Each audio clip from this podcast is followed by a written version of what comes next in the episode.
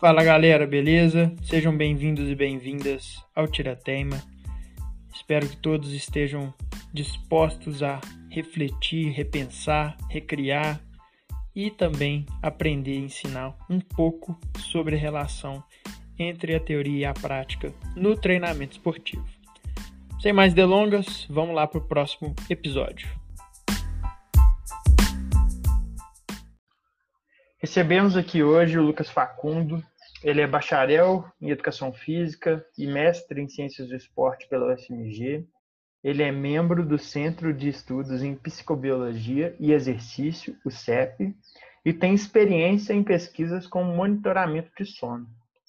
É, Lucas, seja bem-vindo e eu queria já te fazer a primeira pergunta, que é, é, quais são os aspectos gerais do sono, né? Como que o sono impacta a vida de uma pessoa? É uma honra participar do seu podcast, né? Do programa Tira Tema. E, assim, falando um pouco sobre sono, é uma questão bem interessante que eu acho que afeta todos nós e todos nós percebemos como ele também pode nos impactar, tanto com a falta quanto a, quando a gente dorme um pouco a mais. Então, falando de características gerais sobre o sono, a gente pode sacar que ele é um processo comportamental, reversível e cíclico, onde o indivíduo ele vai ter uma menor percepção do ambiente externo e vai ter também uma menor capacidade de responder a ele. É, falando um pouco da estrutura do sono, eu acho que é muito importante para entender quais são os benefícios dele. O sono ele, ele é dividido em quatro fases, sendo três do sono não REM e uma do sono REM. Tem o sono não REM 1, 2 e 3 e o sono REM. É, esses diferentes, essas diferentes fases do sono, elas vão ter diferentes funções no nosso organismo. E isso, é, à medida que eu vou falando, vocês vão compreender como que essas funções vão impactar no desempenho esportivo. Então, falando um pouco sobre o sono não REM, sono 1, 2 e 3, mais especificamente no sono N3, que também é conhecido como sono de ondas lentas, ele é um, é um das principais fases que tem a liberação de hormônios anabólicos, como a testosterona e o GH. E isso também não exclui o sono REM, que também tem a liberação desses hormônios. Só que o REM ele tem uma característica bem importante, que ele foi descoberto através do movimento rápido, rápido dos olhos, onde ocorre o que ocorre nessa fase. Né? E ele tem uma característica muito importante, que ele participa diretamente da recuperação cognitiva e de processos de memória. Então, a gente já pode relacionar tanto em questões de aprendizado, no geral, quando a gente está estudando para uma prova, estudando para uma faculdade, como também para aprendizagem prática e técnica. Então, o sono ele vai ter influência total nisso. Então, para as pessoas normais, a gente pode já ver, pessoas normais assim, né? Para não atletas, a gente já pode ver uma questão direta, tanto para uma saúde muscular do indivíduo, para evitar sua atrofia e perda de função, e também para os aspectos das suas atividades diárias, principalmente nas atividades cognitivas. Perfeito. Acho que você já deu indícios aí de como mesmo falando de pessoas não atletas, né? A gente tá colocando aqui como pessoas normais, mas é só uma forma de diferenciar aqui, viu, pessoal? Mas, bom, então o sono ele vai afetar a nossa questão de aprendizagem, né? Você falou aprendizagem técnica tática, e ele pode afetar também o desempenho dos atletas, né? Pré-competição ou durante uma competição. É, na questão dos atletas, é, é muito claro, sabe, isso na literatura científica. Isso, a gente não tem muitas dúvidas no como ele pode impactar. É, inicialmente, a gente pode falar da questão hormonal, e isso é até de um estudo clássico brasileiro, do, do autor que chama Murilo Dátilo. Ele foi até orientado por um professor da UFMG, que é o Marco Túlio de Mello, que ele foi um dos pioneiros no estudo da relação da saúde muscular e o sono onde ele percebeu que há uma atrofia muscular quando os indivíduos eles são privados de sono. Então, assim, atleta sem uma saúde muscular adequada, não adianta, ele vai perder desempenho. E muito além da perda de desempenho, vai favorecer lesões esportivas. E isso foi até um estudo atual do nosso do grupo lá do CEP, nosso grupo, que a gente publicou um artigo no Medical Hypothesis que a gente discu discutiu essa questão é, a autora desse artigo é até a Luísa. Foi um artigo muito interessante que vai trazer novas perspectivas para o estudo de sono e lesões. Também, para além dessa questão da saúde muscular, eu acho que isso também é claro para todo mundo que não dorme direito, a pessoa realmente vai ficar mais desatenta, ela não vai ter a, a mesma ativação cerebral, como é que dizer? Ela não vai ter a mesma atenção para fazer suas atividades. Isso, para questões táticas, tomadas de decisão, pode fazer toda a diferença. Então, traduzindo, um atleta com um bom sono, ele vai tomar decisões mais rápidas e de forma mais efetivas, que ele vai estar muito mais predisposto a tomar essas decisões durante, durante as competições e também durante o treinamento. E isso vai afetar também durante os treinos, né? Logicamente, um indivíduo que treinou durante o dia e não dormiu direito, ele vai ter uma dificuldade para, como é que a gente pode dizer, para que esse conhecimento ele seja sedimentado. Então, assim, a aprendizagem. Memorizar, é... né? Isso, para memorizar. Não tem como você aprender sem dormir. Isso aí eu acho que todos nós também, no período de escola, já podemos ter virado uma noite ou outra para estudar e isso é totalmente inefetivo. A gente tem que pensar que sono e aprendizagem andam, andam de mãos dadas. Impossível dissociar eles. Não, tranquilo. É... Beleza, Lucas. Interessantíssimo. E que tipo de comportamento, assim, do próprio sono, né? Tem, tem uma nomenclatura adequada que você vai comentar aí, né? É até engraçado o nome, mas que tipo de comportamento de sono que existem, como que eles afetam esse desempenho dos atletas, como que é essa relação? É, inicialmente, assim, falando nas questões de comportamento, eu acredito que comportamento é uma palavra bem ampla. Então, assim, a gente pode dizer de comportamentos que funcionam, que ocorrem durante o sono, como a sua própria duração, a sua eficiência, que, por exemplo, você não vai estar 100% apagado durante o sono. Não vai ter todo momento que você está deitado que você está dormindo. Então, a relação entre o tempo que você está na cama e está dormindo ou acordado é sua eficiência de sono. Então, essa eficiência de sono, ela também é um comportamento muito importante para influenciar na performance esportiva. Como, por exemplo, um estudo recente do nosso laboratório, o CEP, a gente percebeu que atletas com alta fragmentação isso é, que acordam muito durante a noite, têm uma baixa eficiência de sono, eles vão ser mais propensos a lesões esportivas. Então, isso é muito importante destacar. Que um atleta que não dorme bem, além de ter a perda de desempenho, ele vai ter também um aumento no risco de lesões.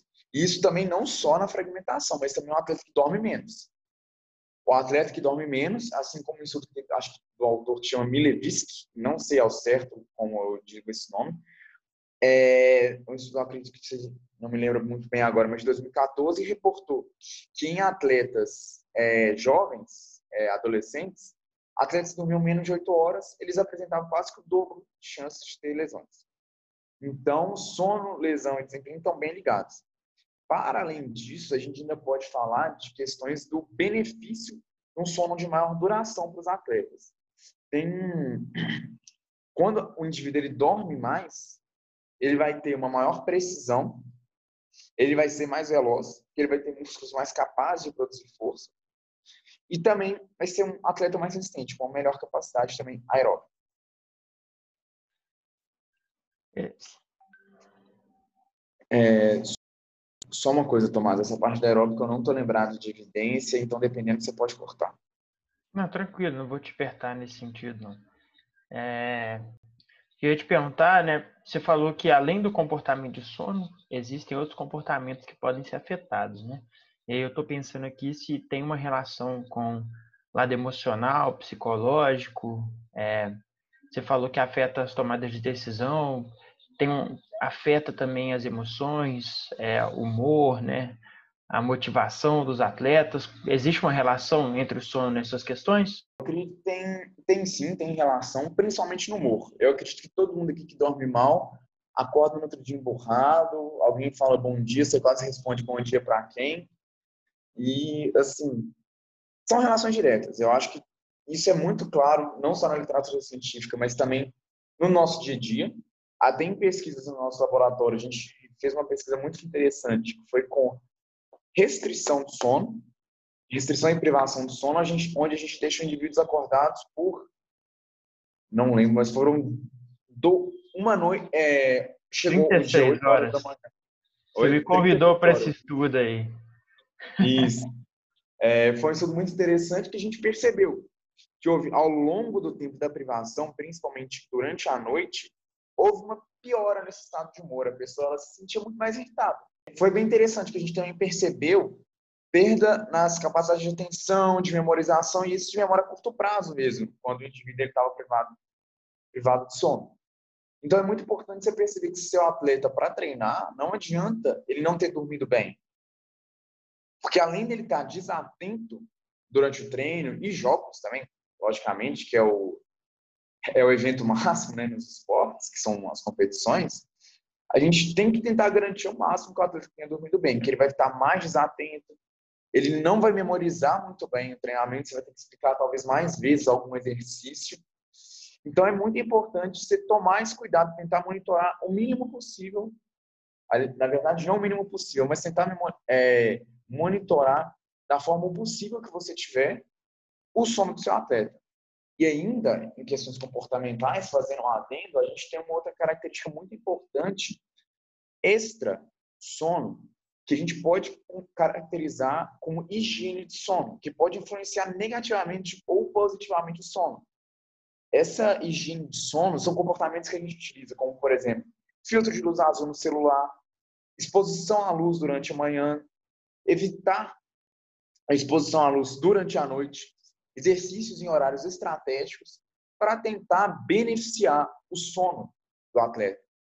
Então, assim, isso foi até um objeto de estudo do meu mestrado, que eu validei um questionário de higiene de sono para atletas aqui no Brasil. A gente fez uma tradução de um estudo da Oceania, não lembro agora se era da Austrália ou se era da Nova Zelândia, em que a gente conseguiu validar alguns aspectos que vão impactar o sono dos atletas que é essa higiene de sono. Então, conceituando em termos gerais essa higiene de sono, que talvez não tenha ficado muito claro, elas são comportamentos que você toma durante o dia para tentar auxiliar o seu sono. E quando você tem uma higiene de sono inadequada, ela pode também impactar negativamente no seu sono. Mas isso, assim, eu deixo até bem claro essa questão do pode, porque muitos indivíduos talvez pode estar ligando televisão com som no talo, escutando música alta, tendo acabado de tomar café, meia hora antes e vai dormir e apaga. Logicamente, podem ter alguns efeitos deletérios na eficiência do sono, por exemplo, mas ela vai apagar ali. E algumas pessoas, por exemplo, elas não vão, elas vão demorar para dormir e ainda vão ter o sono fragmentado. Então a gente tem que destacar que muitos desses efeitos eles são individuais. Mas, obviamente, um indivíduo que nunca teve um hábito bom e vá começar a ter, é, tomar cuidado com seus hábitos de sono, ele terá benefícios na sua recuperação. Bem, e isso é importantíssimo em atletas que, que vivem diversas situações que podem ser deletérias, como jogos noturnos, com exposição à luz, as entrevistas após os jogos. Então é muito importante tomar esse cuidado com atletas. Achei legal porque existe o aspecto a longo prazo, né, dessa higiene de sono, do cara estar tá sempre sendo privado, isso pode afetar a longo prazo, mas você também falou sobre a privação ali no momento, né? Esse estudo que você comentou sobre 36 horas, às vezes eu, eu, eu, eu fiz uma ligação aqui com um cara que vai jogar um jogo super importante no dia seguinte e não consegue dormir, né? Tem uma noite de sono muito pior do que aquelas que ele está acostumado. Questões psicológicas, né? Isso pode afetar o desempenho dele, além do que ele já costuma fazer a longo prazo. Né? Você falou sobre a memória de curto prazo, então faço uma ligação com memória de trabalho, às vezes o cara não vai conseguir reconhecer os sinais relevantes de um jogo, vai ter uma dificuldade grande em tomar decisões. Cara, além disso, é, que tipo de estudo é, relacionou é, essas questões com o basquetebol? Teve algum? Algo específico do basquete? É, em relação a estudos de sono e desempenho, assim, a literatura está sendo emergente, então já está crescendo muito nos, nas últimas décadas. e principalmente com o avanço no monitoramento, né, com, com a e polissonografia. Falando especificamente do sono e atletas de basquete, nós temos um estudo clássico, que depois eu posso até te mandar, Tomás, que é um estudo muito interessante, muito relevante no basquete, que é um estudo de Mar e colaboradores, que fez o quê? Uma extensão de sono. Isso num período, num período de algumas semanas, em que a gente em que a gente não, né? Em que, em que os pesquisadores encontraram diversos benefícios dessa extensão de sono. E o que a gente pode destacar é não só as questões comportamentais, a diminuição da sonolência, mas também questões de desempenho que foram muito claras. Aumentou, por exemplo, a acurácia nos arremessos em cerca de 9%, sendo isso tanto nos é, sendo que esse aumento de 9% foi tanto nos arremessos curtos, né, de dois pontos, e cerca de 9,2% no aumento na eficácia, né, eficiência, para os arremessos de três pontos. Então, é, é uma característica determinante para o desempenho. Então, se alguém for, for me dizer, ah, atletas de basquete têm que dormir, tem que dormir demais. Tem até, isso eu não sei se tem evidência científica, algo corroborando, mas eu já vi alguns locais falando que, por exemplo, o LeBron James, ele dorme cerca de 10 a 12 horas por noite, que é uma recomendação para atletas. Então, assim, é um atleta que acabou de ganhar né, a NBA pelo Lakers. O cara é um monstro, né? Eu acho que é o terceiro time que ele ganha NBA. Então, assim, o sono nesse cara, será que isso é um diferencial dele? Assim, isso é é que eu posso dizer, isso é uma indagação que a gente pode levar. Será que todos os atletas também dormem isso? E um outro estudo muito interessante no, no basquete foi um estudo que até relacionou com o Twitter. Então, é, é um estudo, assim, como é que a gente pode dizer, bem moderno, que ele utilizou a rede social como um aspecto de marcar um atleta dormindo menos ou mais. Que um, nesse estudo, eu não lembro exatamente o indicador de desempenho que eles utilizaram, mas um atleta que foi para. Ah, tweetou tarde da noite, no outro dia ele teve um desempenho pior. Eu não lembro qual aspecto foi agora exatamente. Foi talvez bots, alguma questão assim, não lembro mesmo. Mas um atleta que tweetou tarde da noite, ele teve um desempenho pior do que um atleta que não tweetou tarde da noite. É uma coisa assim, muito interessante, onde a gente pode ter também uma perspectiva holística de tudo que pode impactar negativamente o sono e, consequentemente, no desempenho do atleta. Depois eu até te mando esse, esse artigo, Tomás, que esse artigo assim, é muito interessante, muito interessante. Fiquei muito interessado de verdade em ler. E, e essa informação sobre o LeBron James também eu não tinha. Acho que uma curiosidade super relevante para passar para o pessoal que vai escutar o podcast. Lucas, para a gente fechar, né, assim, várias informações sensacionais que a gente pode refletir né, e tentar aplicar. Para eu que sou treinador, Lucas, que tipo de, de, informação, que tipo de dica, que tipo de instrução eu posso dar para o meu atleta sobre o sono? É, então, Tomás, inicialmente, assim, vale destacar que o mais efetivo que você pode fazer de, como é que pode dizer, de intervenção com seu atleta vai ser baseado em algum monitoramento antigo. E isso é muito importante o treinador ter um mínimo de monitoramento do seu atleta para saber contar a qualidade de sono dele ou quantas horas ele está dormindo por noite. É o mínimo já... no sentido de suficiente, né? Não, não de no mínimo possível, né? Assim, é, e, pelo isso. menos alguma coisa, né? Isso, isso. É, desculpa pela nomenclatura utilizada. Mas é muito importante o treinador controlar isso dos seus atletas. E isso a gente consegue de maneira muito prática. A gente tem hoje diversos questionários para isso. Logicamente, não, nem todos são validados para atletas. Inicialmente, a gente só tem dois validados para atletas no mundo. Eu mesmo fiz a validação de um aqui para o Brasil, que é um desses que estão validados. Então, eu fiz a tradução e adaptação para o Brasil e que já deve estar disponível é, talvez um repositório de dissertações aí da UFMG, que é o questionário de comportamento de sono do atleta. Mas ele é só um dos fatores para você analisar. Eu acho que um dos mais importantes é reportar tanto a qualidade e a quantidade de sono. Isso você pode utilizar através de um diário de sono, onde o atleta vai reportar ali quantas horas ele está dormindo todo dia. Ah, que hora eu dormi, que hora eu acordei, quanto tempo eu demorei para dormir, por exemplo. Também algum de qualidade, como por exemplo Pittsburgh, que é o, é o índice de qualidade de som de Pittsburgh, e o Epworth, apesar desses dois não serem validados para atletas, eles são uma ferramenta muito importante para os estudos aqui no Brasil, sendo que eles foram utilizados vastamente e pode ser muito útil para atletas, e esse de higiene de sono. Aí, a partir desse monitoramento, aí você vai perceber, poxa, meu atleta, ele está ele tá aqui, ele está dormindo bem, está com uma qualidade razoável, mas não está rendendo. Por que será? Ao mesmo tempo, você pode pensar, pô, o atleta está fazendo tudo certo, mas eu estou vendo aqui, será que eu vou olhar o sono dele também? Lógico, tem que olhar. Você vai ver ele, ah, ele está dormindo pouco, a qualidade está ruim. Os comportamentos dele estão ruins. Então, assim, através desse monitoramento, você vai conseguir melhorar o sono. É, após o monitoramento adequado, né, vale ressaltar que tem essa questão, que as dicas vão ser mais precisas se você fizer um monitoramento adequado, através de questionários, entrevistas, essas questões. Só assim vai ficar mais precisa, essas dicas né, vão ser mais úteis. Mas no geral, a gente tem, nós temos algumas dicas assim básicas de higiene de sono.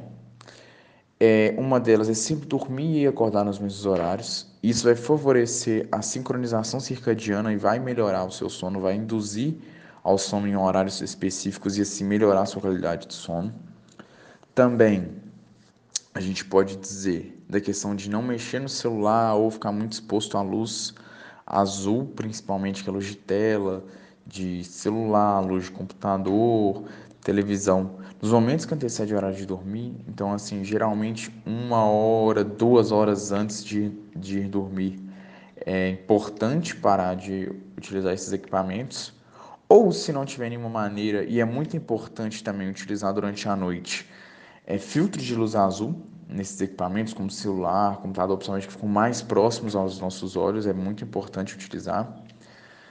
É... Essas são recomendações básicas, né? Algumas que podem ser um pouco mais úteis também, caso a pessoa tenha disponibilidade de tempo, sempre se exercitar durante a manhã, isso pode favorecer essa sincronização circadiana e induzir ao sono durante a noite, porque vai aumentar a sua temperatura corporal durante a manhã, né?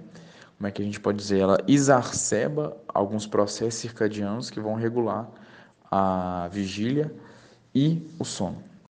É, também em relação à alimentação, é importante destacar que durante a noite é recomendado fazer refeições leves, né? Não não ingerir alimentos altamente gordurosos antes de dormir, porque vai impactar negativamente na sua qualidade de sono. Também é recomendado a ingestão de alimentos ricos em triptofano, como por exemplo alface, o kiwi, eu acredito que também seja um alimento que pode facilitar o seu sono. Também, é, nos casos da hidratação, que é muito importante para atletas, é, não ingerir muita água antes de dormir, recomendando assim um copo no máximo, para não precisar é, ir dormir com sede, que você vai precisar de levantar né, para tomar água. E também isso pode impactar negativamente na sua qualidade de sono geral. Já teve estudos que analisaram isso. E também não tomar água demais para não precisar acordar para ir ao banheiro. Então, assim, são umas recomendações bem básicas eu acredito que todos nós conseguimos fazer. Talvez nem todas as pessoas vão conseguir ingerir, por exemplo, kiwi durante a noite, mas é recomendado, talvez também Carboidratos de alto índice glicêmico também parece favorecer o sono, como frutas, no geral, banana, podem favorecer. Então, assim, são diversas estratégias que a gente pode utilizar para favorecer o sono. Beleza? Qualquer dúvida aí, o Tomás pode passar meu contato para vocês. Abraço. E aí, pessoal, gostaram de saber um pouco mais sobre a relação entre sono e desempenho esportivo, então pedimos para vocês compartilharem com seus pares, com seus atletas, com seus companheiros de equipe, com outras pessoas que precisam saber um pouco mais sobre sono. E é isso. Nos vemos no próximo Tira Tema ou no próximo Tecnicamente Falando. Um abraço!